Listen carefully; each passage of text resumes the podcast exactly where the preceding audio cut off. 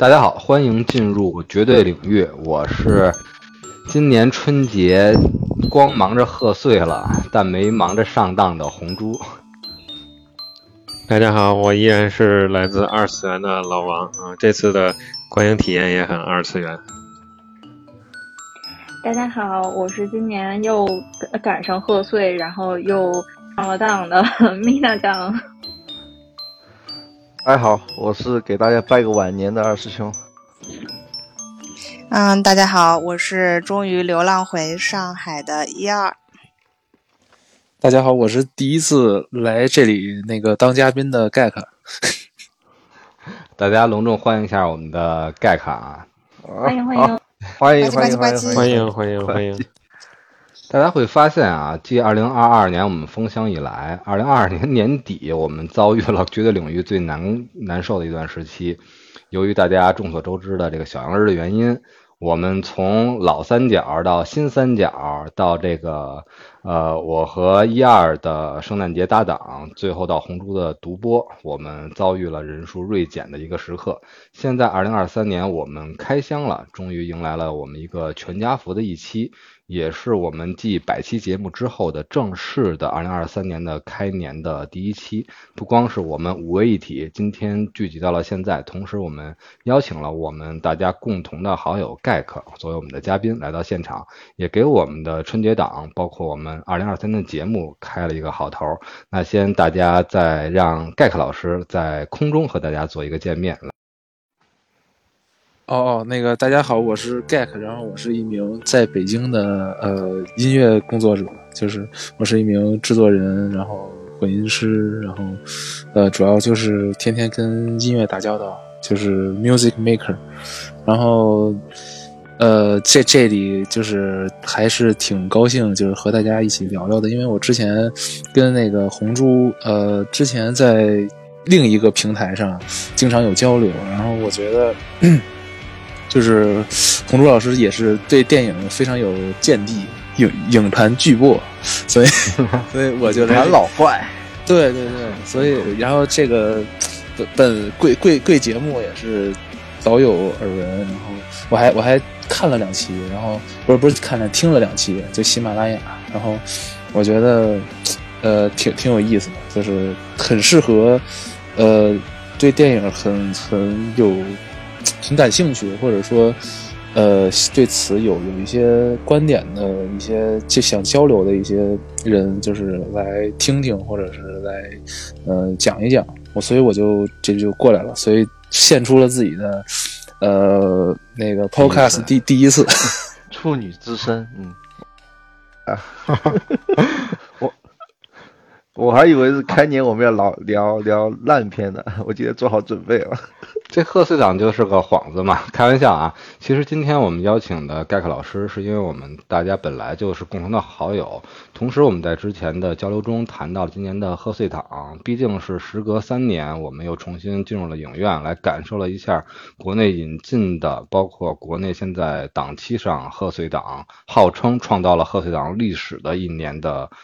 呃，众多的所谓的佳片，我们不得不利用我们的一期的期数来谈一谈。但具体谈的走向，我们之前没有做过预期。所有的观感，包括影评，都出于我们每个人的自发的自己的方向。所以呢，今天谈到什么方向，打分打了多少，那就看造化吧。那么今天我。之前了解了一下，大家所观看的片单都是由于自己的取向和观感所选择的。那么在此之前呢，我实时来播放一下。今天我们的录制时间是在，呃，咱们是正月十四吧？今天是立春，大家收听的时候应该是在下一周的周六。在当前的票房，二零二三年的贺岁档的时候，冠军。依然是《满江红》，当前的实时票房是三十八亿，《流浪地球》达到了三十二亿。第三名没有被《无名》所占据，而是《熊出没·伴我雄心》，十二点零四亿，《无名》排在第四位，七点五七亿，已经到了十亿以下。然后《深海》六亿，《交换人生》三点五一亿，《中国乒乓之绝地反击》虽然临时下档，打算推迟播映，但由于它的提前。点映，它的票房也达到了四千万，之后就是不用再去多谈的一些《风再起时》，包括《龙珠超》等等，包括还未下档的《阿凡达》。那么今天我们的主要还集中在前四位至五位的这五档的春节档。我们今天的主题定成什么呢？就是春节贺岁档这个档，您上了没有？要不然咱们就嗯咱们按片儿走就就对按票房，比如说从高到低捋，或者从低往高捋，这样然后大家一起开喷是吧？喷完一轮就完了，别有可跟这个能是要开战啊！我靠，必须要去，有啊可能有可能人传人啊什么之类的，这片尾来的是彩蛋是的，是的啊，就就咱就别一个一个就起火是吧？对对对对对，我感觉二师兄已经准备好了火箭筒啊，东风号。我没有火箭筒，我我是被火箭筒给射了。哎呦，一二我瑟尽量的。想法，我尽量想法也是一开始 保持一个相对客观和公正的一个状态和一个算什么，算一个气势来进入今天的节目。那既然大家都有这个按照从最开始票房领先的《满江红》开聊，那咱们就不妨从《满江红》聊起。这个要片子从满江红来吗？我去，好吧，来吧来吧。呃，来了来了，那继续说啊，这个《满江红》我是看了的。当时我去影院的时候，我本来瞄准的还是咱们城市导演的《无名》去的，但是啊由于和我的这个我的内人对吧？你怎么背叛了自己呢？是怎么背背叛了自己这个确实当时有一有一有一顿的拉踩或者有一顿的这个推敲在的啊。他说这个，呃，我说我要去看程耳导演的作品，他说其实那个国师的片子对吧？其实在贺岁档一直还是可以的，可以去看。对啊对吧，开年的时候看看搞装修挺不错的，嗯。对啊，然后后来我就接着说，我说那与其这样的话，既然你不愿意去看《无名》的话，因为上一次我们在一起谈恋爱的时候去看的《罗曼蒂克消亡史》，当时是我非常惨痛的一次观影经哦，对，经历。那个确实对我抱着很抱这个名字，抱着和程耳的想法，我觉得是对吧？恋爱中的人去感受一下罗曼蒂克的消上。来就看一次断手，这个确实有点太太太冲了，味道。嗯但是你要知道，六年多的这个变化是很大的。我我要听说一个是机会也买水泥了吧？这是你你两个人一起去看被买水泥，这个确实也是比较的太刺激了，这确实是个问题。嗯，然后当时我的妻子告诉我，当时我还是女朋友嘛，告诉我的是感只感感受到了消亡和史，但是罗曼蒂克在哪里？我说我看到满眼都是罗摩那个罗曼蒂克呀，但这次无名的时候，他却告诉我，因为他想去看沈腾，想去看易烊千玺，所以就搞了一个无法拒绝的理由。他说这次的主题可是《满江红》哎，当时对吧？你的年轻的时候，你的那些家国情怀，你的那些背后刺字的《满江红》的情怀去哪儿了？那我说行，我可以去陪你看《满江红》，但是我去看的《满江红》是岳飞的《满江红》，并不是呃老谋子的《远江红》《满江红》。这样我们就去看了《满江红》。结果看完的时候，上次他去看《罗曼蒂克消亡史》，他说的是我只看到了消亡和史。这次看完《满江红》，他的感受就是，我感觉看的好堵啊。我说，那你效仿我们的播客去做一个打分吧。他说我心里堵得慌，我打不出来分。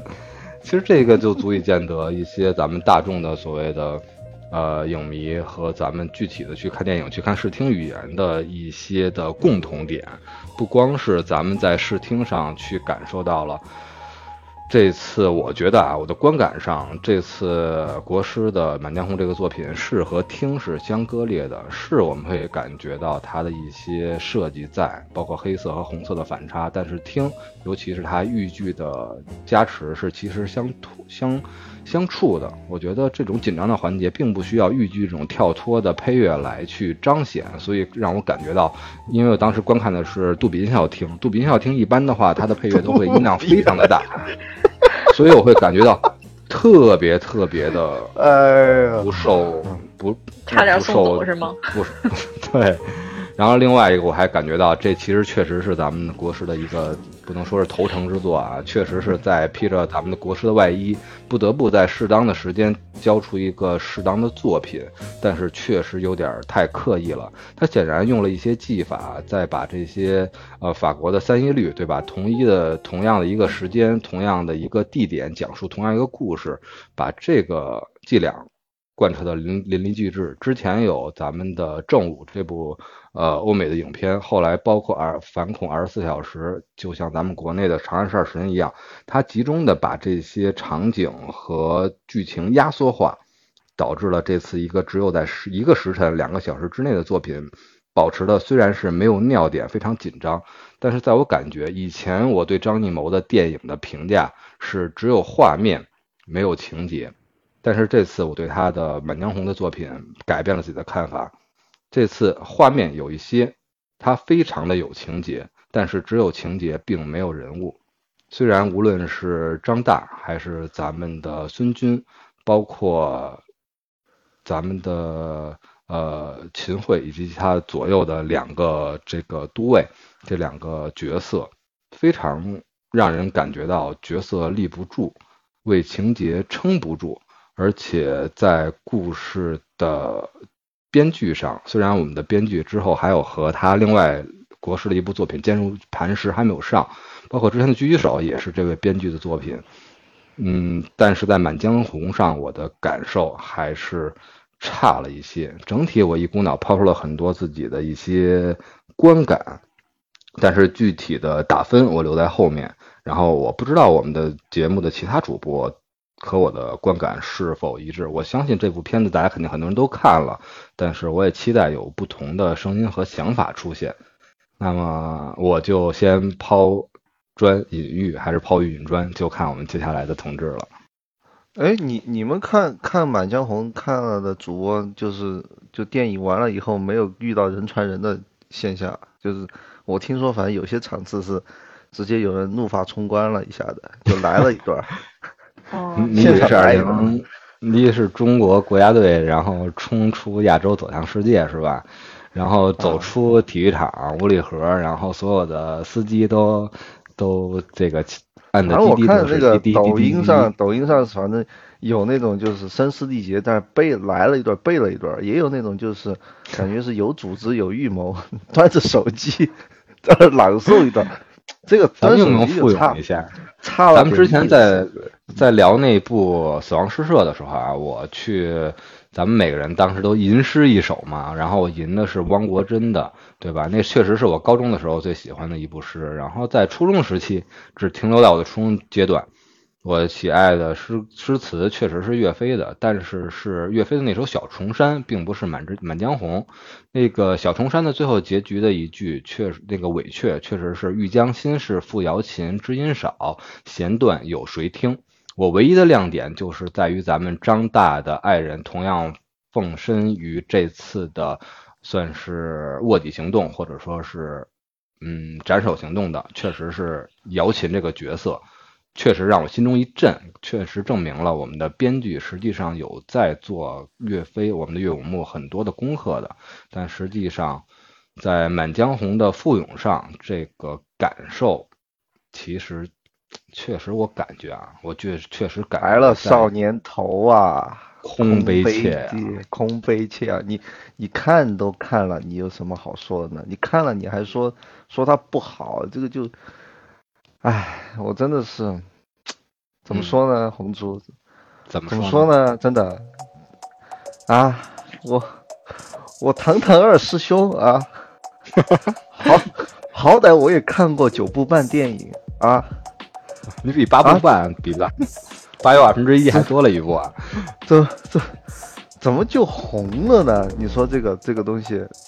怎怎么怎么就红了？我红了，我想不通啊！我这个我这个怎么向绝对领域的粉丝交代啊？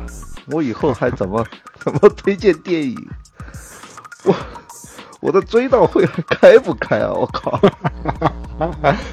说归说啊，二师兄在二零二二年推荐那些电影，确实是，对吧？确实是盖棺定论来说，二零二三年咱们的奥斯卡的各个单元的呃。预选片的片单已经出来了，包括二师兄之前推荐的，比如说很当时很小众，甚至是全网首发的我们电影解读的一些电影，比如说《晒后假日》，比如说伊尼 舍林的宝藏女妖，甚至是当时也很少有人播过的没有用没有用，没有用，没有用，没有用，这都没有用。尊已经帮不了了，是吧？帮管不了尊了，不是说一千道一万，他不还是去红了一下吗？红了哈！你说一千道一万，你红了你就红了，这个是跑不掉的人生污点啊。所以说，我我我我复盘了一下哈，就是嗯我我觉得我抛出两个观点，就是看电影哈，真不能凑热闹。虽然我们今天在 在凑热闹，虽然今天我们在凑热闹，二一个呢，看电影啊，千万不要被推荐。虽然我们节目也一直在推荐电影哈，但 这两点，这两点，我复盘了一下，真的。你说我都说好，我跟红猪都说了嘛，我我贺岁档我就看一部片子，我就去看《无名》，结果我就没看。结果除了无名没看，别的都看了。都看了你抛出的我砖引的不是玉，你砸的是自己的脸啊！对啊，我我这啪啪打脸啊，真的是。为什么？为什么我我我相信跟大家都一样，就是就是就是可能第一天、第二天看了看评论，哦，红好啊，球儿，科幻片，中国科幻片起来了。起源啊，啊，无名拍了个什么东西，这完全不接地气，陈二陈二不行了，哎呀，好可惜那个什么王一博，好可惜梁朝伟，然后然后然后然后怎么着？发生了什么事情？就发生了现在这个事情，我就去求了，我就去红了，哎，你你看评论看早了，二师兄，你得春节档的后半程啊，画风马上就变了，我跟你说，我跟你说，老王，看片面了。我跟你说，老王，我我看的，当然那个就是傻观众哈，哦不不是傻观众，非常有判断力的观众，呃评论我是看了的，非常有判断力的各种影评人的评论我也看了的，而且有些影评人我我觉得还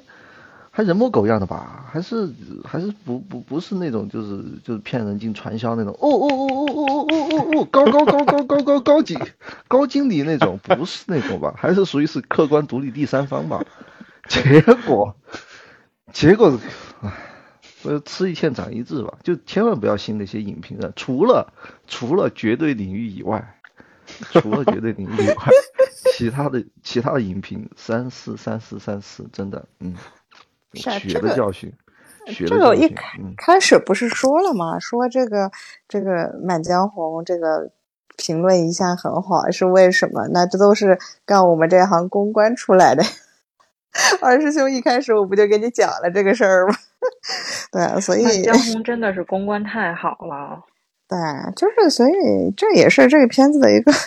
带引号的优势吧。我觉得对，确实确实这样。像咱们叶老师所说，这个片子的公关体现在什么？一个咱们不提这个片子的宣发，对吧？国师团队，包括其他很多的所谓的影评人和其他的平台对这个电影的宣发，确实发挥了正常作用，但只是正常的作用。但这次所谓的所很多的负面的一些影评，确实遭受了公关。对吧？但我们能保证，因为我们现在是新鲜新鲜录制的。如果大家听到这期节目的话，肯定我们没受到公关，或者我们抵制到了公关。另外一方面，今天的单日票房实现了《流浪地球》继初三以后一直被《满江红》压制，但在今天实现了《流浪地球》当日的反超。但是很多包括影迷和其他的一些观众所发的个人的微博的情况下，表现在比如说。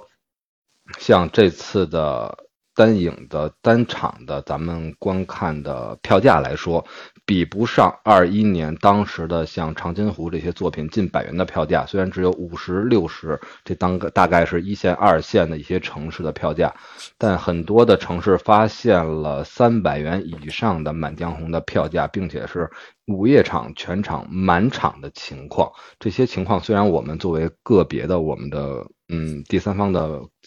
呃，咱们的媒体没有进行这些求证的能力，但是我们也愿意去表达一下现在看到的未经求证的这种现象，也希望大家可以保持对《满江红》具体的情况的一个关注，到底来看一看，它之所以能称得上所谓影史上中国最佳的一个贺岁档，但究竟它的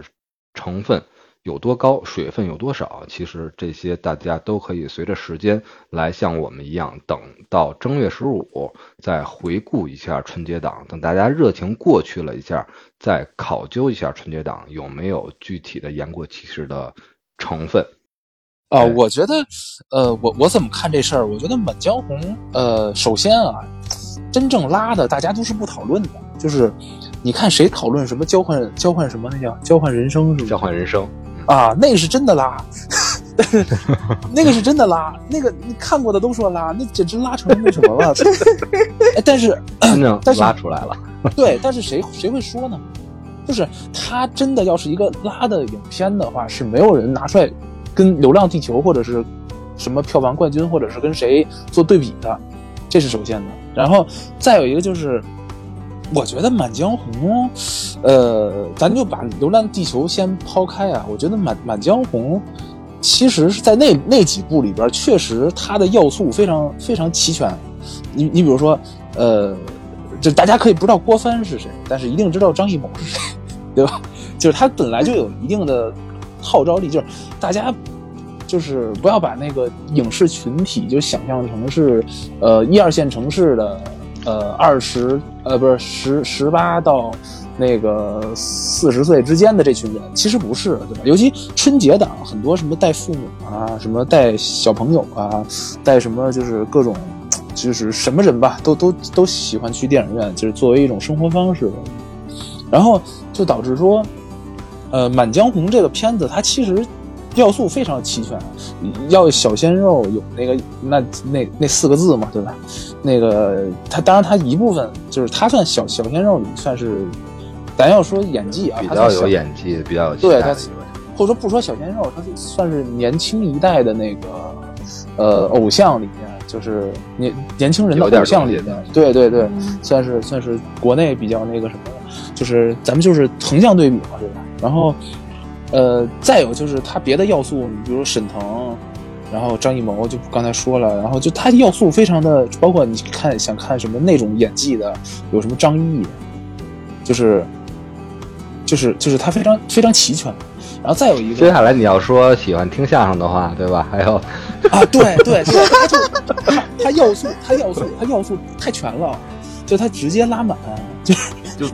毒下的什么什么什么毒都对就是就是任何人都会给你一个来来看的理由，比如喜欢电影的来看什么呃张译或者看张艺谋，对吧？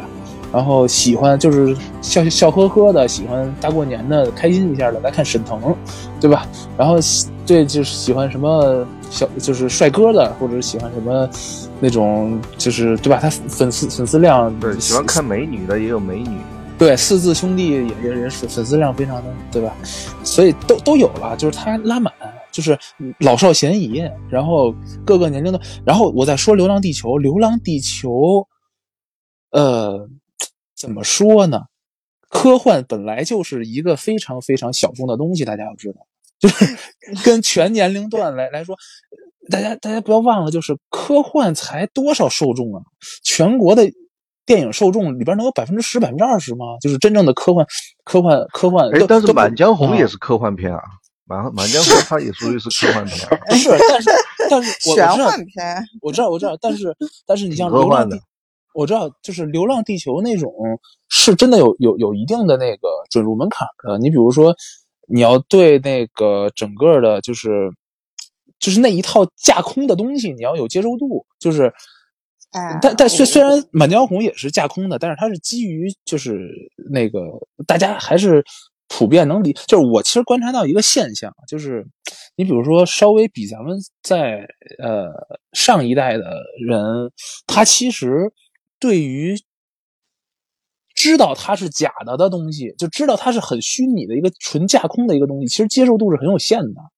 哎，我我认不知道同盖啊克老师我不知道这个说法我。不我不知道大家能不能理解啊？不是，因为我是这样的，我就是刚好过年回家，然后我就见家里人的时候，就是我是三号还是四号才去了三亚，然后见到家里人的时候，他们就跟我说说大年初二我们去看了那个可《流浪地球》，结果看了说三个小时坐不住啊，这看到一半睡着了，醒来又睡着了又醒来，就是就我家里的父母辈的年纪大概是就五十岁左右嘛，那就他们的一个观影体验就是也是背着家里小孩子拿过去一起看的，然后一家人看完之后的体验就是三个小时真的太长了，这个看不完呀，真的太累了。就是我确实理解盖克老师说的，说这个年纪偏大一点的人对于科幻的理解，然后对于很多这个纯架空的理解是有一定的接受困难度的，嗯。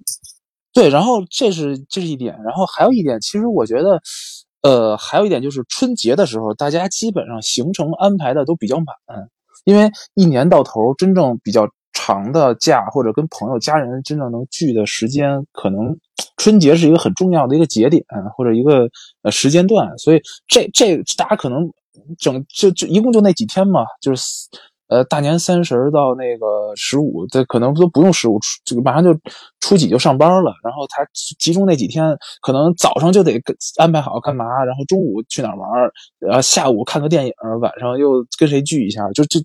很很多都是这种情况。包括家里边组织活动也有可能，比如说又又又又干这个又干那个，所以。其实大家在我我这是自己分析啊，就是猜啊，就是可能有这方面因素，但是不一定占很大。但是我觉得有可能，就是说大家在对观影选择的时候会想，一个三个多小时的电影，还是一个呃一个多小时电影，还是一个两个多多小时的电影？大家在这方面可能是会有考虑的，因为对它是一个这个时间段的时间的一个安排问题，因为这个时间段太特殊了。我我是我觉得有有我给大家提供一个新的角度啊，只是不一定它这个因素占比很大或者是什么的，但是可能有人会想。然后再有一点就是，我其实属于半个电影行业就是从业者，因为我做的很多音乐是是院线影片的音乐，就是我前一阵儿还做一个，就是这个豫剧是你混的吗？不不不，那个你和汉汉斯季默现在这个音音音频的响度有一拼了，现在。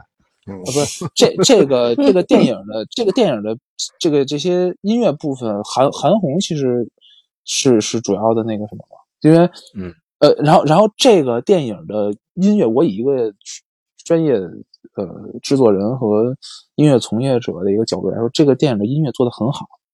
就是大家可以去呃 F Music 或者一些就国内的这些流媒体，因为它都音音声音很烂啊，因为它有很多。那个就是这个呃算法上和那个解码上的问题，大家可以去听那个呃苹果那个 Apple Music 上边的呃音源，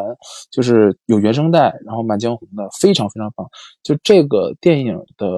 呃，包括韩红团队的一些制作制作，韩红他他是一个团队里边的混音师啊，包括一些呃做做音乐的人啊参与其中的，我是有有朋友认识的。然后，这个，然后我我去看的过程中，我因为我是后来看他们发朋友圈，我知道哦，原来是谁谁谁做的。就我我看电影过程中，我是觉得，呃，这当然你说里边的各个桥段上的一些设计，比如豫剧什么的，这个可以有探讨空间。但是从音乐的质量和完成度，还有整体的水准上，我觉得是很高的。就《满江红》，然后。呃，其实这块我可以和 Gek 老师具体探讨一下。所谓的电影的配乐，很多在咱们电影上的一些评论上有不同的看法。有的影评，包括一些制作，甚至认为电影本身就是应该没有配乐的，一切的电影的音效都是应该在电影的角色之间互相。发生出来的所有的音效应该不是后配的，甚至有一些，如果你打算推进剧情或者展现一些旋律的东西，应该是电影中的角色自己吟唱或者发出的或者播放的。在配乐上，他们有不同的看法，所以就导致了现在很多在配乐上的体现，有的确实配得恰如其分，但有的确实让我们在听感上或者感受上。会觉得有了一些刻意，值得探讨的就是这次对于豫剧这一个戏种在咱们《满江红》中间的对于它这种紧凑剧情的一些凸显作用。但实际上，可咱们可以对比一下，大概是一九九六年的另外一部张艺谋早期的作品，叫做《有话好好说》。当时他引用的是北京的咱们对吧？咱们的家乡北京的琴书来进行的一个配乐。它不光是配乐。体现了剧情上的延展和推进作用。同时，他秦书所与所吟咏的这些内容都非常的来贯穿了剧情，体现了咱们的呃角色的一些心境和一些变化。但这次的豫剧在可能是因为大家对豫剧这种戏曲的不太了解，确实在感受上感受到了一些突兀。这个究竟是成功呢，还是说确实是有一点曲高和寡了？首先，电影的呃，我们就说电影的声音层面吧，它是一大类，就是呃，是电影的声音层面其实一大类，就是所有的能听到的东西，其实都是声音层面，包括台词。包括里边的声声音设计，就是，呃，大家提到影片，它是一个视听体验嘛，就是电影，它是呃，就是大家一定有一个，就是共同的一个认知，就是声音很重要，对于电影而言，就咱不说是 BGM 还是配乐，还是说声音设计，声音很重要。啊其实是声音就分几个部分，像你说的那个，呃，豫剧的一些部分，它其实是和情节设计是。紧密相关的，甚至和分镜啊什么都是紧密相关的。你像这种东西，在我的视角里，它属于 content，就属于内容层面，就是在编剧层，甚至延伸到编剧层面和这些顶层设计的层面。所以它其实和感觉上有一点遗憾，因为它这些过场并不是所谓你的这种烘托的原创音乐。所以你你说它是引用的一些具体的一些名段，包括所以所以你说的。对你说的这个问题，其实和我我作为一个音乐从业者，在影视影视作品里边的部分，其实是完全分开的。呃，这这你说的那些豫剧和那些 content 那个方面的问题，它是属于内容层面的，而很多配乐是起到一个工具性角色，或者是一个呃，对，它其实有一个工具性角色，它是为了。衬烘托它的 content，作为一个，呃，作为一个，就好像，呃，你说那个问题是在讨论生一个孩子要怎么生才，才这孩子是一个好孩子，才能生出一个，呃，这个这个五官非常精致，然后就是什么叫怎么生才能生出这么一个人？我我这方面的工作和我这方面影视音乐这方面的，的的的作用更像是怎么给他做穿搭。才能让这个人更，你知道吧？更那个能够把原本的长相凸显出来，和他爸他妈想要，也就是导演啊，或者是就投资方或者什么，想要凸显出来的东西更凸显，这是工具性的，做还不太一样。对，明白了，生孩子找我，养孩子找你是吧？啊，对对对。接下来呢？第三点呢？盖克老师的观点。哦，再有一点就是。呃，因为我我认识一些制片人，就是还还是认识一些制片人的，就是我跟他们聊过这事因为呃，你包括 B 站啊，包括很多平台啊，对于《满江红》其实喷它成为类似一种政治正确了，现在已经就是，但是包括什么幽灵场什么被实锤或者什么这那的，包括中间还有某些什么那些爱国大 V 啊什么之类的一些呃羁绊吧，就说嗯。呃。就就其实，就是我这么跟大家说，所有的院线电影基本上都会做该做的事情，都会做，都会做，就是长基操，就基操勿六。然后，然后，呃，很很多时候，它类似于什么呢？这个性质，我可以，我我我现在已经不不探讨具体的电影了，我就跟大家说一下这个，无论是幽灵场还是什么这些问题，就是。呃，确实是一个怎么样的一个情况？我跟大家说一下这个事儿，可以。呃，就是它有点类似于，呃，埋，就是作为一个新出道的一个歌手，或者是一个艺人，或者是一个主播，甚至是类似于刚出来的时候买一些粉丝或者买一些评论，就是大家可以把这个性质理理解成这个，就是它从原理上是差不多的。就是，但是这个东西基本上是发生在什么时候啊？基本基本上都是发生在电影的初期的，它的作用是为了，你你知道吧？就是一看，哎呀，这个粉丝量可以，然后，然后它起到的一个带动的一个作用，它是一个让整个的一个呃效应能够发挥出来，类似于一个就是炮仗的那个碾子，就是一般咱们所谓的幽灵场或者什么这些东西的，一些操作呀等等的，呃，就是包场啊什么这种等等的，就是它是类似于这种，它如果一个电影到到达了十亿以上的规模，甚至五亿以上的规模。其中能够靠幽灵和这些东西，那就是微乎其微，沧海一粟。对对对，沧海一粟。你想啊，我靠，几亿都是买的吗？这不可能的，对吧？都三十多亿，多少亿啊，对吧？它是它这个，而且这个这个东西确实对。然后如果从对如如果从呃公共公共公公寓层面，如果被人给扒出来了，或者呃实锤了，咱们就说哈。如果实锤了，或者是怎么着的，那确实可以作为一个对他批判的一个理由。但是作为一个呃了解这个事情的人，其实都会做的。所有所有电影，你就一个逃不过，基本上逃不过，就是钱太少的逃得过，可能就是。哎，对我觉得盖克老师这个也说的对，就是说两句刚刚说的公关啊。那之前我们也讨论说，一开始他就是没有一些负面公关，就是他公关的时候，他把负面的公关可能，比如说下架也好，或者是处理也好，然后跟这些人沟通也好，就是其实这些是正常的一个电影宣传和里面的一个必备环节，就是所有的品牌也好，电影也好，他们其实都会做，只是说我们只能说这个的资方。非常的有实力，他们能把这个事儿做得如此之漂亮，就是可能有一部分红色的原因，但另一部分确实是钱肯定是给到位了，要不然不会是说这么这个这样子能把这个公关做得如此的完美。嗯，它就类似于是一个没有红色的原因，都是灰灰色的原因。对它，它对我刚想 说这。红珠，红珠，红珠老师补充的非常，就是它类似于是是一个灰色的事情。当它被呈现到大家眼中的时候，它就变成黑的了。就是他如果把它拎出来，然后呈现到大家眼中，给实锤了，或者是让大家公之于众了，那它就是一个黑色的事情。但是，但是所有没被公众于众之前的，全是灰色的，而灰色的每家都会做，大概是这么一个东西。对。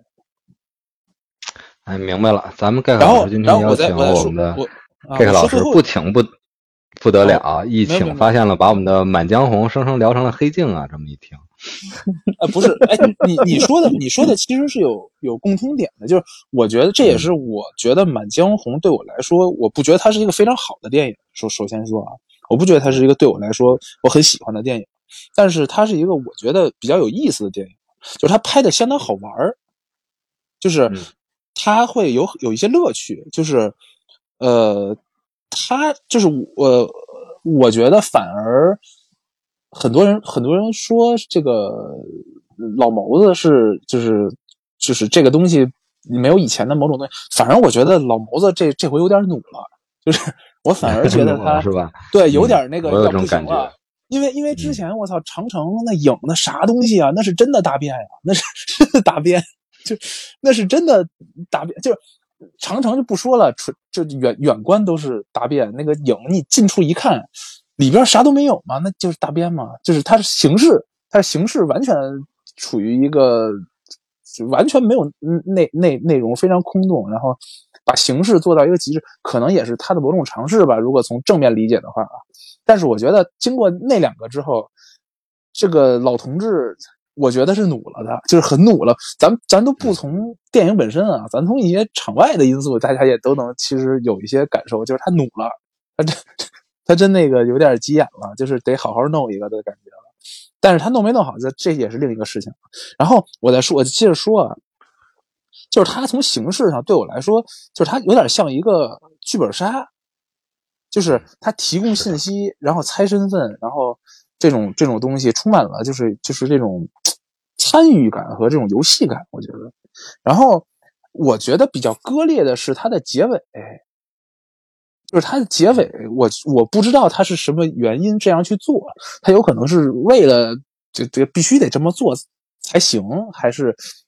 呃它的原因我我我不做揣测啊。但是它这样一个呈现，我是我觉得啊行吧，但是。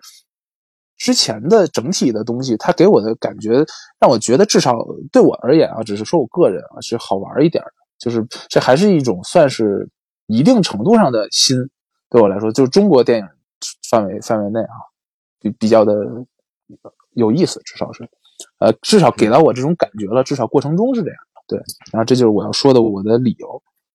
嗯，我能感受到这次结尾确实让大家很多人都有不一样的看法。相比上一个获得成功的国内的电影，类似于剧本杀的设计的，应该是《扬名立万》。但是同样，两部电影都是在一个时间段内，在一个场景讲述一个故事，同样利用了三英律来拍一部电影的这两个可以进行一起的比较。但是相比之下，我还是认为《扬名立万》可能更是在结尾上水到渠成一些的。这次无论是他作为立场原因，还是在呃很多电影之外的原因，搞了这么一个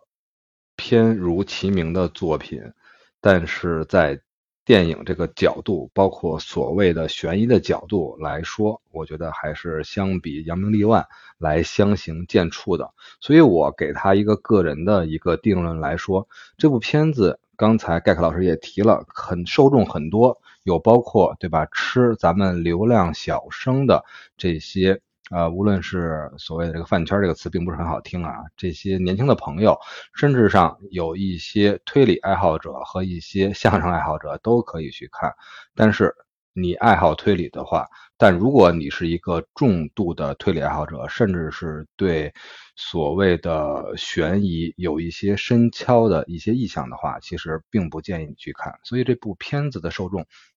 很广，但同时又很矛盾。但是话说回来，历经了三年的疫情，这个片子能取得如今的成就，作为我们说到底还都是影迷，其实是中国咱们电影市场的一个很好的一个现象。所以说呢，我们无论是就像儿兄来说的话，这次自己把砖拍在自己头上，还是像盖克老师说来给这部片子有很多的理由。同样，虽然我们有对这片子有很多很多的吐槽，但是呢。它毕竟是今年的票房冠军，虽然往前数几年的票房冠军，无论是李焕英还是长津湖，还是很多很多的这些剧作，但是它毕竟发生在一个贺岁档的这个条件之下，对吧？合家欢电影嘛，其实咱们也应该是网开中国电影吧？好吧，不知道大家看没看过，有一部剧叫《龙门镖》。时间比较长了，但是那那个剧当时我很喜欢，然后其中有一段就是他演到第几集的时候，呃，有个梗，就是说如何拍一部商业大片儿，然后针对的这个底层的故事就是二次创作，然后当时看的时候没在意，后来也是最近翻微博的时候看到了这个其他的网友就把这段翻出来了。仔细的回顾了一下，确实和这次看的《满江红》非常的相似，呃，但是这个宁凡人也说了，这属于英雄所见略同嘛。然后，然后整体看下来，我的感觉就是，就像刚才那个盖夫说的，就是剧本杀的感觉。然后当时我就说，哎，张导是把这个贺岁的商业片儿和这个剧本杀算是玩明白了，就这个感觉。整个下来，过场音乐很吵，呃，就觉得很吵。然后就是热热闹闹的看到最后，然后最后这个结尾，刚才在说，我也想说，最后结尾不觉得似曾相识吗？就是如果要看想的话，应该是让子弹飞的一个结尾，就是里面到的那个那个什么四四，就是四是叫四爷还是什么黄四爷是吗？嗯，就用对用的替身的这个梗，然后包括我还有一点没太明白，就是为什么最后，就是当时他用呃他就是威胁那个假的替身在前边念《满江红》之后，呃正正主出来了，然后又留着他的命，就没明白。嗯，米大酱表述的啊。非常的隐晦了，确实是没想到啊！咱们女主播用了春秋笔法来点了《满江红》一笔，《满江红》的官微刚刚辟谣了，《满江红》的剧本和咱们刚才提到的这个宁财神编剧的《龙门镖局》是吧？做出了辟谣，如有雷同，纯属巧合。没想到还让我给点了一笔。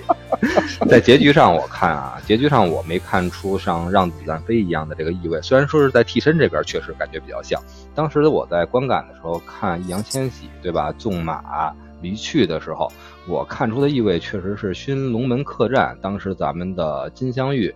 是吧？然后要去回到江湖，觉得这个地方确实让人恶心，没有值得眷恋。我当时就在想，难道易阳咱们的孙军也是这么想的吗？到底是这个地方觉得恶心呢，还是要纵马前往京城，是吧？当个更大的将校？难道还是说他要忙着去拍续集呢？我确实也没有想明白，非常非常的感觉并不圆满。别想，别之前想，无限的，别想，别想，让脑脑细胞死在其他事情上吧。别想。那咱们第二呢？哎，好了，我听听了一圈下来，就是大家都狂喷啊，就是我是这个在场六个人里面应该是第一个看了《满江红》，然后看完之后我还说我在群里面说，嗯，还行，挺好的，不错呀。然后是这样子的，就是其实我我是对于这个。它那个就是场景一直同一个场景内，然后二十四小时，然后发生这个故事的类似于的这样的东西，其实看的并不多。就是我我知道这个这个这个手法，但是我我其实《长安十二时辰》我没有看过，然后这个说所谓的法国导演这个东西我也没看过。就是这个事情我知道，但是这个是某种程度意义上算是我第一次看到这个类似的这个片子，然后。那我相信很多就是观众朋友们，或者是就是带带引号的，就是这个各个年龄段的这个观影朋友们，他们可能也都是第一次看到，所以在这个某种程度上的这个中国电影的这个艺术形式上，我是对就是掰印这一块的，就是我看完之后，哦，是确实觉得这种形式对我来说，哦，蛮有趣的，然后蛮好玩的。对，这是我第一个观感，可能就是因为我观影量确实不如大家那么多，然后第二个就是我其实看完之后，我不知道，可能大家看完就忙着吐槽，但是我确实是说带着这个剧本，或者是说以一个这个像那个盖克老师说的这种剧本杀的这种情境去看的时候，我几度是有一点感动的，因为我自己是一个。我也不是说自己多么有什么家国情怀，或者是怎么样，但是我只是说看到大家为某一种信念带引号的东西去为之奋斗的时候，或者是为之去做一些事情的时候，我这人就就蛮容易感动的。你可能知道他这个就是故事逻辑不成立，或者是怎么样，但就是一条条人命搭进去的时候，我就看了之后，嗯，是有一点点触动的。就是这个，嗯，我暂不说这个故事长这个情节到底怎么样，但是这种。故事逻辑推就是推理到那一步的时候，我看到的时候确实有一点触动，觉得哦，你为了这个带这个你们所谓的信念感的东西，然后去结束这个这个事情，然后你看到最后，我是觉得它完整的有一个逻辑点，就是如果就是你真的是说把这个人杀掉或者是怎么样，并不足以。刚刚米娜讲不是特别理解的一个事情，就是说为什么说啊这个没把他杀掉。那某种程度上，对一个人最大的惩罚，并不是一定是杀了他，可能是把他这个绑在一起，或者是让他这个活着，可能这个内心的煎熬，我也不知道，就是对他的某一种惩罚吧。对，然后就是，所以看到他最终是把这个东西传唱出去的这个整个片子的这个点，是让我觉得说这个片子是成立的。但刚刚那个红珠说了一点，是说说这个片子是什么贺岁档最佳片子，这个我是不认的。我只能说这个片子在我看完了这个这个之前贺岁档还是什么，你说它是不是一个还 OK 的片子？我觉得是可以 OK 的，不是不足以到说大家觉得说这个走进电影院就觉得很怎么样的一个。呃，这个事情吧，当然就是从刚刚我也讲了，就是公关层面是我关注比较多的，大家对这个片子的好评或者是这个刷单各种情况。但是只是说我个人一个非常就是新年乐呵呵，并没有带着太多影评的心态去观看一部新年贺岁档的时候，我确实觉得它是 OK 的，它是一个及格的片子，没有到说让我觉得说这个片子完全的不堪。啊，这样子的一个感受，对，就是我可能跟大家有浅浅的不一样，所以如果有不服的意见，可以来 battle，明白了，这就是绝对领域的宗旨嘛。每一个人都是自己的思想的表达者。其实说白了，《满江红》这个事儿，其实也是摆脱了历史上的一些真正的史实在的。说白了，就是居庙堂之高而忧其民，居江湖之远而忧其君。这本来就是一个很矛盾的一个事儿，对吧？所以，更多大家的观看也不妨从自己的角度出发。这期节目大家听到的时候，我们会发起一个讨论，看看大家心目中认为这次贺岁档最佳的佳片是否和票房一致。我们也期待着大家的结论。二师兄觉得呢？我其实个很朴素的一个感受哈，就是他的，我我我我就是因为啊，怎么说呢，我。我比较认真说吧，就是其实你你我花花钱看了这部电影嘛，上当受骗了嘛，然后我再说这部电影不好，其实确实是一个很傻逼的事情。就你自己上当受骗，你你自己花了钱你去看，然后说它不好，这个你自己的事情，你再去再去再去说它什么，有点有点不太地道。而且我觉得就是他他比如说做什么公关啊，或者是比如。说有些宣传啊、宣发啊，这个我理解，我也很正，我也觉得很正常。就是你，你如果这个片子好，你宣传把我给唬唬进去了，我我我看完以后我觉得很好，给你竖大拇指，这个是一个良性循环吧。你这片子拍成一坨，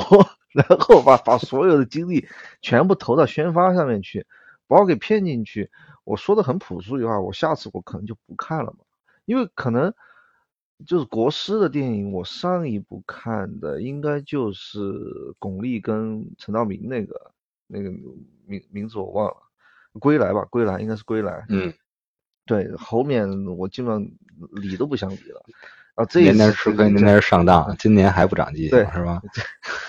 就过了两年，就是警惕性警惕性下来了嘛，就放松了。结果这个这这一下又可以保我五年不上当，其实挺好的。我我觉得就是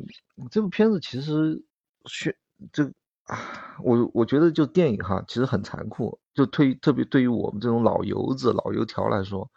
我真的不不不太关心他的故事啊，或他情节啊，或者什么之之类的。我说实话，我我现在说的是实话，我这些都不关心，我只关心一件事情，就是我看完这个电影以后，我觉得它好还是不好。我看完以后，我就是觉得不好。你不用给我扯什么其他的什么什么那，我看的抄的片子多了去了，我也觉得很好。我看的比比《满江红》还要精致、还要讲究的烂片我也看过，我也觉得就不好。就电影，它从这个点来说，它还它还挺挺有那种感觉，是个是是个艺术作品的说法的。就你看完以后，这个就残酷，你你好你好就好，你不好就不好。我看完以后，作为我的观众来说，我作为一个观众来说，我也觉得它不好。而当然，我也不愿意不愿意，比如说一二或者是红猪或者是 Gag，或者是米拉讲老王，你们看到有好的地方的话，我觉得也挺好的。我我我想解释一下，我为什么觉得它不好啊。其实它是一个，就是整个片子它要表达的价值，是我个人来说我比较认可的，也不叫认可吧，就是我觉得是一个，嗯。我觉得不不是太脸红，也不是太 low 的一个价值观，就是什么一个价值观，就是就是一个历史的一个价值观。就像岳飞他他虽然等于说在当时他可能遭遭受到冤屈，遭受到不公的待遇，但历史会给他证明，历史的后人会会记住他，然后会会把他的他作为某种标杆，作为某种榜样，然后。从从这个地地方也有引申出来，可能真理或者是正义不能够在当下能够能够战胜战胜邪恶，甚至是不公。但是真理虽然没有那么那么强大，但是他在可能在某一刻，他会坚持的找到适合自己的土壤，并且生根发芽，然后然后相当于沉冤昭雪，嗯，这种。迟来的正义啊，这这这种东西，我我是理解的，但是整个片子他他的这种，他讲述的方式，还有他就是用一种比较幽默诙谐的方式去掩盖某种残酷啊，还有整个片子的给给我的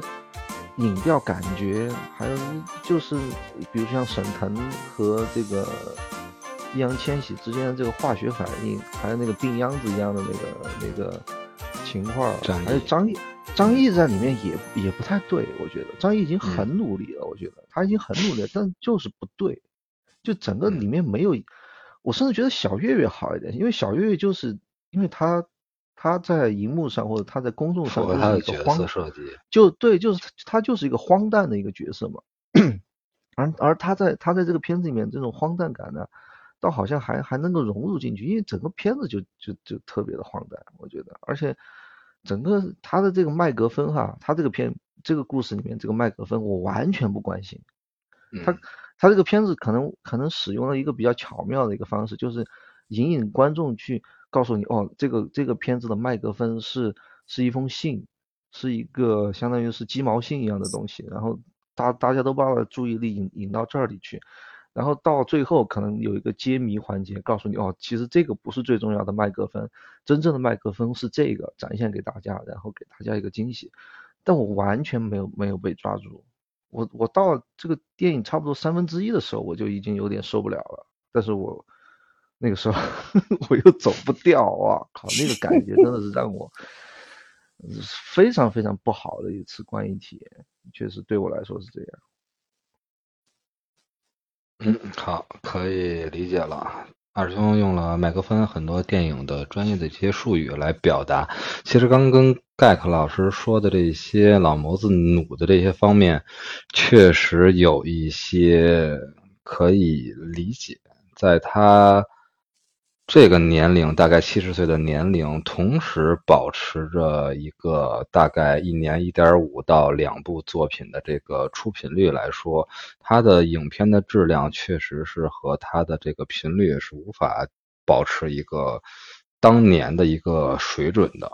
然后我没想到啊，没想到我们今年本来就是，因为我们每年都是这样设计，在年终之前呢，会对前一年的电影进行一个片单的啊 top ten 的一个评选，之后新年开年会对新年电影做一个前瞻式的一个引领，之后会分别有两期节目对当年的贺岁档，甚至是呃即将迎来的呃奥斯卡进行一个预料，所以说每一步我们都是要必走的。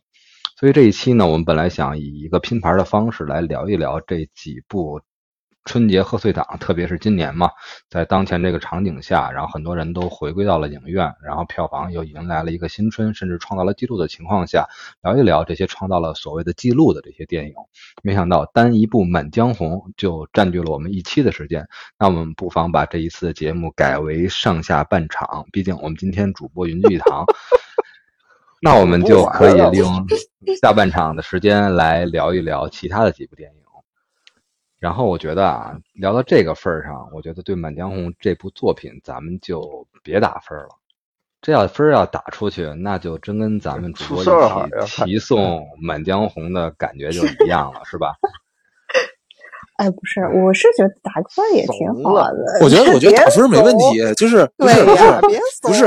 我们我这完全完全符合消那个商业伦理，就是我们作为消费者，对于一个服务和产品，我们付费之后作为做出评价，天经地义。你的宗旨是一不做付费节目啊、就是二不接受公关。但是本期如节目如果对吧，各方大佬打算公关的话，不要对我们绝对领域公关，你去公关我们的嘉宾 Gek 老师就可以了。好，那我们就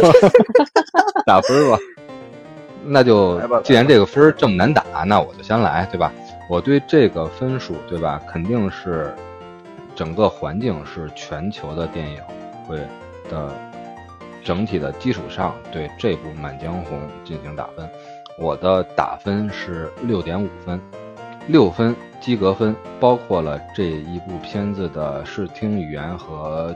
剧本设计，我觉得只是一个及格的水平，没有达到当年的其他的红系列，比如说红高粱的那个高度，甚至连这种大红灯笼高高挂的，只有画面没有剧情的高度都没有达到。而且我一开始也对这部片子进行了自己的一个总结，连画面都没有以前的那些画面了。虽然有了剧情，但是没有人物，所以只给他一个及格分。而六点五分的零点五，就是我选择这部片子来对它进行付费的一个原因。我是冲着岳武穆的那一首《满江红》去的，所以我对这部片子打出的是六点五分。厚道，来吧，老坏人，老坏人你来，你来，老坏人。我，哦，我打个六分吧。这也还行我也吧。我以为你直接实话，五分我说实话，我就六分。勇敢点，二师兄。勇敢点二，师兄，我打不了那么要低，我打不了更低，我打不了更低的。脸都勇敢点，做你待会儿自己。待会儿有人敲门，我我打零分哦，我去！待会儿打完了但，当当当当，谁四分也谁行，二分也我是宰府的校卫兵，六分就是六分我，我就说六分就我最低分了，最低分。一般一般能六分以下的就不聊了，是吧？这次是生拉着你聊的，真不聊，真不聊。六分就打个六分，给自己打个分吧。哎呦，但我说实话哈，我只我我觉得没有值回票价，我应该是花了五十多块钱去看这个《满江红》吧，我觉得完全不值。让 付费打分含泪咽下，对吧？哎，真是。嗯那好，那接下来谁来打分？那我我先打吧，其就实看过了呗。对我我是没有观影的就算了。啊，嗯不是是这样子的。我说实话，我没有想到这个二师兄和红珠给这个片子打分打的这么高哎，我以为这个片子 二师兄直接来个什么五分、四分，甚至零分的，这真的是客气了。他还没打负分呢。对呀呀，我说二师兄怎么这么温柔？这次嗯，对，但是就是因为我本来想打的分儿吧，就是我觉得这片子如果就是说所有的观影体验和这个对于我自己对片子的呃好坏理解，就是它可能就大概对我是一个七分到七点五分的一个片子，它不是说啊我真的说要吹嘘它怎么样，但是只是说。我的逻辑里面，它没有到 二师兄和这个，就是各位觉得它有说多么不值得一提，因为毕竟像盖克老师说，他是一个春节的贺岁档，我和我的家里人一起去看了这个片子，然后就是我家里人对这个片子也是，哦，觉得还可以，然后大家其乐融融的。想问一下一儿，你啊你说家跟家里人去看，你跟你爸妈去看，就灌醋那一段，你不尴尬吗？就就没有没有想当时冲出影院什么之类的。就就还好吧，为为啥会冲出影院？其实我没有太懂，你讲一讲，二师兄就就他那沈腾不是在那儿喝喝醋吗？然后啊他老婆不是又在对门儿什么几个几个什么亲，呃应该是应该是那个大兵又在那儿又在那儿互相推搡什么之类的啊，啊！我我是我这是应该有啊十分多钟吧，红猪，我靠，真的是，哎，哎那磕错了是这怎么？这醋味儿有点重。而而而且而且还有这种情节，那，我必须得看。最后最后反向带货，最后最后又碟中谍了一下，就从背背等于说沈沈腾碟中谍了，背后贴了贴了一块什么胶布什么的，一扯下来，几 四个大字就露出来了，哇、我的，然后然后那个易烊千玺在在那刮痧，我靠，整个，唉，不好说，啊，这不但场是我面不好描述。我看到那个碟中谍那块儿，满脑子想的都是《鹿鼎记》，就韦小宝在脚底下呲那几个字儿，就是感觉就是有点 异曲同工的感觉。然后还有就是，其实灌醋那段，我认真跟二师兄探讨啊，我没有太懂为什么灌醋会让这个人那么难受。我当时看的时候，我就真不是尴尬，我我当时的点就是我没懂。他那个他那个其实我不太知道是不是那个时候就有水刑了，他那个是一个就情绪逼供一个很常见的一个一个一个方式。吧，就反正就是，就总总体对我观影体验，我大概就是刚刚也打了，就是我可以给这片子打个七分，对，就是一家人其乐融融看看，抠抠脚趾讨论一下 也可以。就是说实话，我倒不是说我们的这个父母辈或者是更老的一辈，就是很多人看不懂还那个《流浪地球》或者什么的，但确实是有些片子的观影门槛确实是存在的。就是这样一部片子和历史，我我从影院出来，我听到最多的一个事情就是还蛮有意思，就是大家在讨论这是一段正史吗？我当时就想说，你们脑子 这个有点不好，就是怎么会想说这么这样的一个看起来，我就整个故事有点荒谬的这样的一个事情，会是一段正史。就是这个事情还蛮有意思的，就是我的一个就是人间观察吧，就是看到社会上就大家讨论说这是正史吧，大家开始查手机，就开始说，我说不要想，这肯定不是，就是不可能正史这样子的，对，就是这也是个蛮蛮蛮好玩的一个点的，对，嗯，那那米娜家家，对，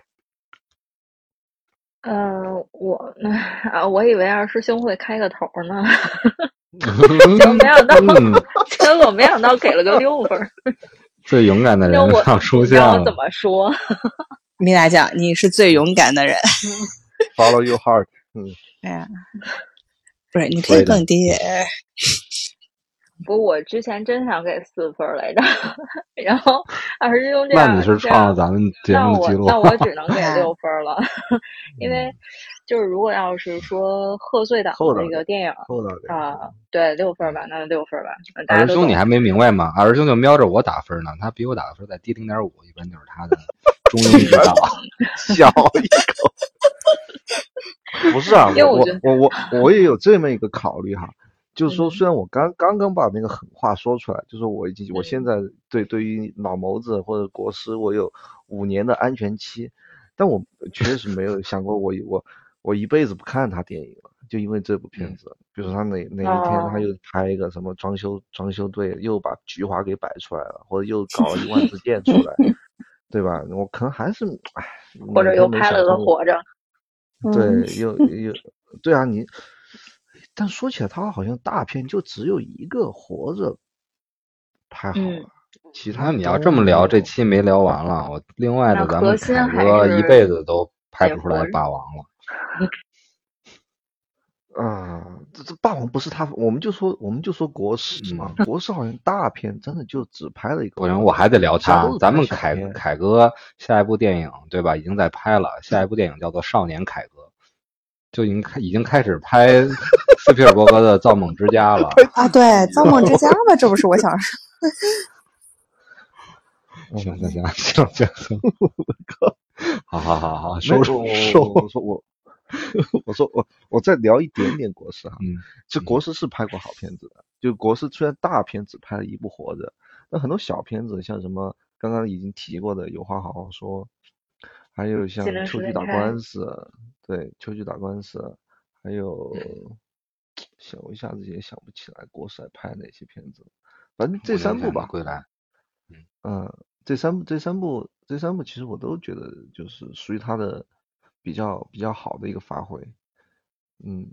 他但你发现这三部都是有一个很好的、经得住拷问的，并且已经获得了成功的原著在的，所以说好导演。中国其实可以说并不是很缺，但中国真正最缺的其实是好编剧。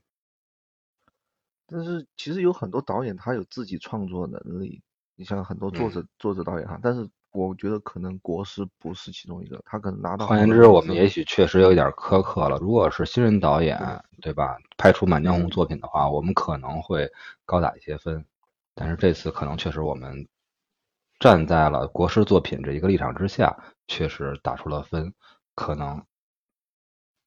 哦，哎，也还行了，也不是有失偏颇。我觉得 六点五分还行了。我觉得六点五分这样了吧？二师兄才六分呢，你们 对，就我哎，我觉得你们真是很手下留情了。而且我确实有这，我当时跟二师就是那个红珠二师兄有一点不一样，我确实没有站在他是张艺谋，就是国师的这个。这个这个视角上来给这个片子打分，就是我确实没有一些先入为主说这是他的片子就怎么样，就是我确实没有说跟拿这个人来横向对比说哦这个片子好还是不好的这样的一个观念在，就是我其实对这片子没抱任何希望，我就想说哎去看吧，反正洪老师给报销，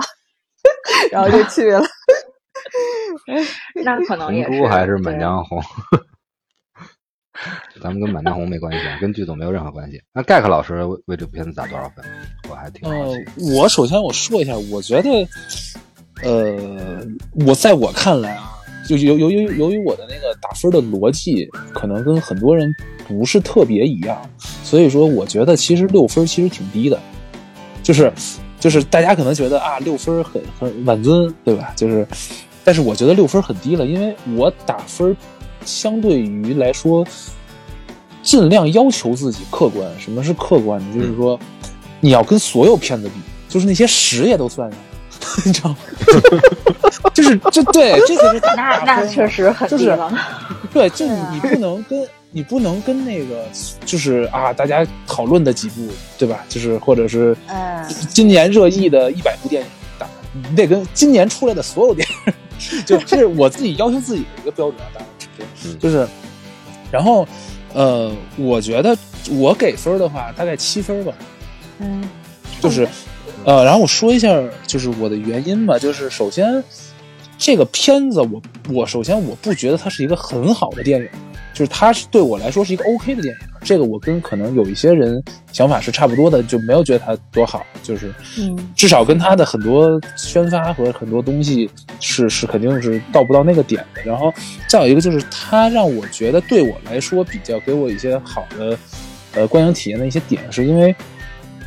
就是它这个就其实我不我我很不是张艺谋的受众，就是我我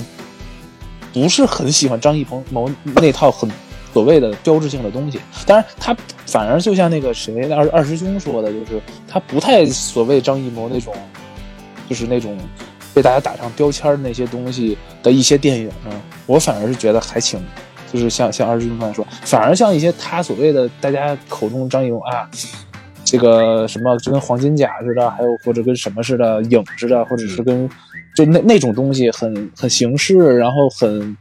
呃讲究一些场面，然后讲究一些颜色色彩，讲究一些什么什么什么这些东西，我反而就很不是这类电影的受众，我反而是比较吃他能给到我什么。撞击，我比较吃这一套，所以说我是一个重度的恐怖片受众，就是因为恐怖片这个东西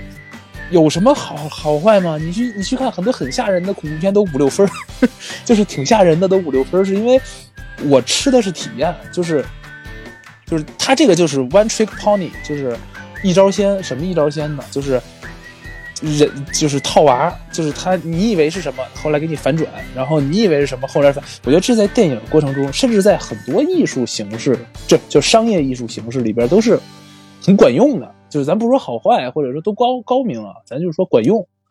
就是说，就跟恐怖片似的，那个 jump scare，就是突然哎嗯音乐突然收一下，或者突然吓一跳，对，或者突然要吓你的时候不吓你，然后你不觉得，这然后这事儿刚一过去吓你一下，这种东西都属于一些 trick。就我很我我是一个很吃这些 trick 的人，对我我比较喜欢有人能给我体验就行。然后，所以这是我就是打打这个六分以上的一个一个原因啊。然后，因为因为我觉得是这样，我既不是张艺谋受众，我也不是古装受众，我很不爱看古装片儿。就是如果同一个 原理的一个事儿拍成古装和现代，我一定看现代。对，然后我也很很不是历史题材的一个受众，其实，呃，国内国外都一样，就是我不是很是历史题材的受众，所以这这这些要素聚集了之后，我觉得还能看完之后还觉得没觉得吃亏上当，或者没觉得浪费了，我觉得就算 OK 了，对我对我而言。然后我最后再再说一点，就是，呃，我觉得就好多人老说这个电影票房这么高，跟他实际的电影好坏完全不搭嘎，他怎么就票房冠军了，对吧？他这个都是公关闹的，都是其实不不是，就就就就我个人认为啊，不是不是，就好电影和票房其实没有什么直接关系，就是促成好电影有很多因素嘛，对吧？包括你的对你的受众面儿啊，你的档期呀、你的呃选角呀、你对你的所有的这些你的资源呀、你包括呃张艺谋什么资源啊，对吧？嗯这个别的片儿导演什么资源，郭帆什么资源，这能比吗？就是他就该票房高，就是他他就该他他他有他的能力，就是我觉得票房高是一个嗯有有有某种程度是一种能力的体现，但不是代表你内容质量好。对，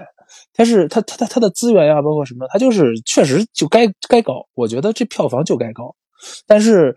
我们作为受众，肯定是做或者作为一个他他如果把它当做一个产品的话，作为一个用户，我们肯定是希望是好的内容的片子票房高，这是我们的一个直觉，但是其实或者一个期盼，因为我们希望有更多好的内容呈现给我们，但是其实往往它它不是这个原理嘛，只是说嗯，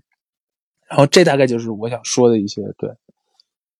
行嘞，那咱们汇总一下啊，没想到这部片子咱们五个人打分，最后求了一下平均分，最后的分数是六点五分。我惊喜的发现，张艺谋电影《满江红》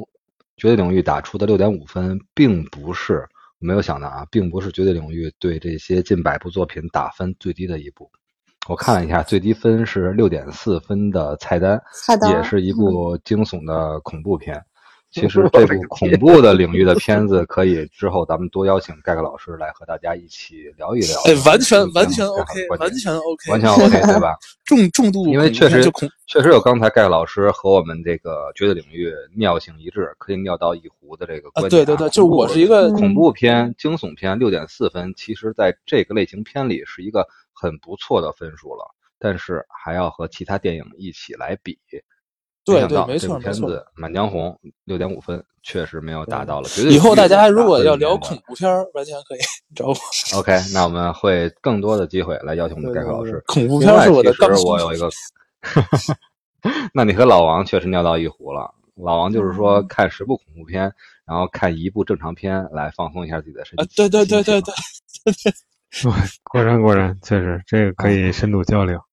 可以。然后提到老王，我想起来啊，绝对领域咱们创刊到现在，其实我跟老王记得第一部电影我们聊的就是第一期，我们当时的题目叫做《梦回一九九五》，正是从张艺谋《有话好好说》那部电影引入的。所以说那部电影在我们心目中其实有很多很多的高度和很多很多对于那个年代的回对呀、想。那嗯太牛逼了！这一暗晃红那像你，嗯，对吧？二十五年过去了，嗯所以说承载着我们很多当年想法的一位导演，到现在的表现，更多的话不说了吧。之前我们一个多小时也聊的其实比较充分了。嗯，所以说感觉拍了英雄以后就越走越远了，就离我们而去了，嗯挺可惜的一件事哎，。我还想说，就感觉《满江红》的，就是精神力内核跟英雄那会儿有点像，但是没有英雄那嗯个更更好一点儿。就是他的剧情安排到最后，然后选择放弃，就是那个感觉。太刻意了。因嗯因为小时候我看英雄我还挺喜欢的，小时候不懂嘛，就看颜色啊，看看各种打斗啊那种。对，还有你小时候不应该是回家舞枪弄棍吗？然后我觉然后得那个反转是很有触动的。嗯然后我我突然想我我突然想到，就是我拿我拿就是国师跟另外一个著名导演比哈，我拿我拿国师跟李安比，我发现有差距，有差距，要要要找差距，要努力。你看李安，他玩那种大场面，他玩什么少年派，他玩什么比利林恩的中产战士，我觉得这两部电影都不算李安非常拿得出手的电影。但他们那个，当然这个也跟好莱坞的那个硬硬科技比，我们还暂时比不了，这有关哈。你像这种片子，我觉得他拿不出手的这种片子，都拍的，我觉得是过关。比如说像《少少年派》，我看完我就觉得两个字过关，也不会觉得特别好。比如林恩也是这样，还有他最近跟那个威尔史密斯拍那个，就是搞搞更更黑科技的那种片子，好像叫《双子杀手》。对，这种片子都是过关，就过关。你看了，你不会像我看《满江红》这么反感，但我也看完就一点一点感觉都没有。我可能，那你要你要拿得出手的片子，我觉得英英英那个《卧虎藏龙》一定会比英雄好，还有他的就设计别点了。我觉得李安能拿得出手的，少年派都算拿不出手的。和《卧虎藏龙》，虽然《卧虎藏龙》获了最佳外语片的奖，但我觉得和他造诣能持平的太多了。《色戒》、《断背山》、《理智与情感》、《喜宴》、《饮食男女》这几部都不比《卧虎藏龙》差，只是咱们西方和中国的这个，可能西方人会给《卧虎藏龙》多打一些分，但是刚才提到另外几部，我觉得都不都不比《卧虎藏龙》差。对啊，我觉得，而且关键就是他现在还在拍啊。你看李安在二零零二二零一零年到到现在，他都还出出出了出了些作品的。嗯，国师感觉就是 搞搞了个 搞了一堆大装修以后，特别国师以后哈，国师也放了很多烟火呀。对，就放烟花去了，就跟就跟蔡国庆搞一起，呃跟蔡蔡国庆蔡蔡国强搞了一起去，这个放放火炮儿去了，这个确实是没想到。行了，电影以外的故事咱们也不也不用太那个 延展了，对吧？要不然真《满江红》了啊，嗯，就真龙门客栈了对吧？然后一期聊下来，然后绝对领域只有赵氏孤儿了，对吧？只有我们没看了《满江红》的老王留下来了。那好，上半期咱们就聊到这儿。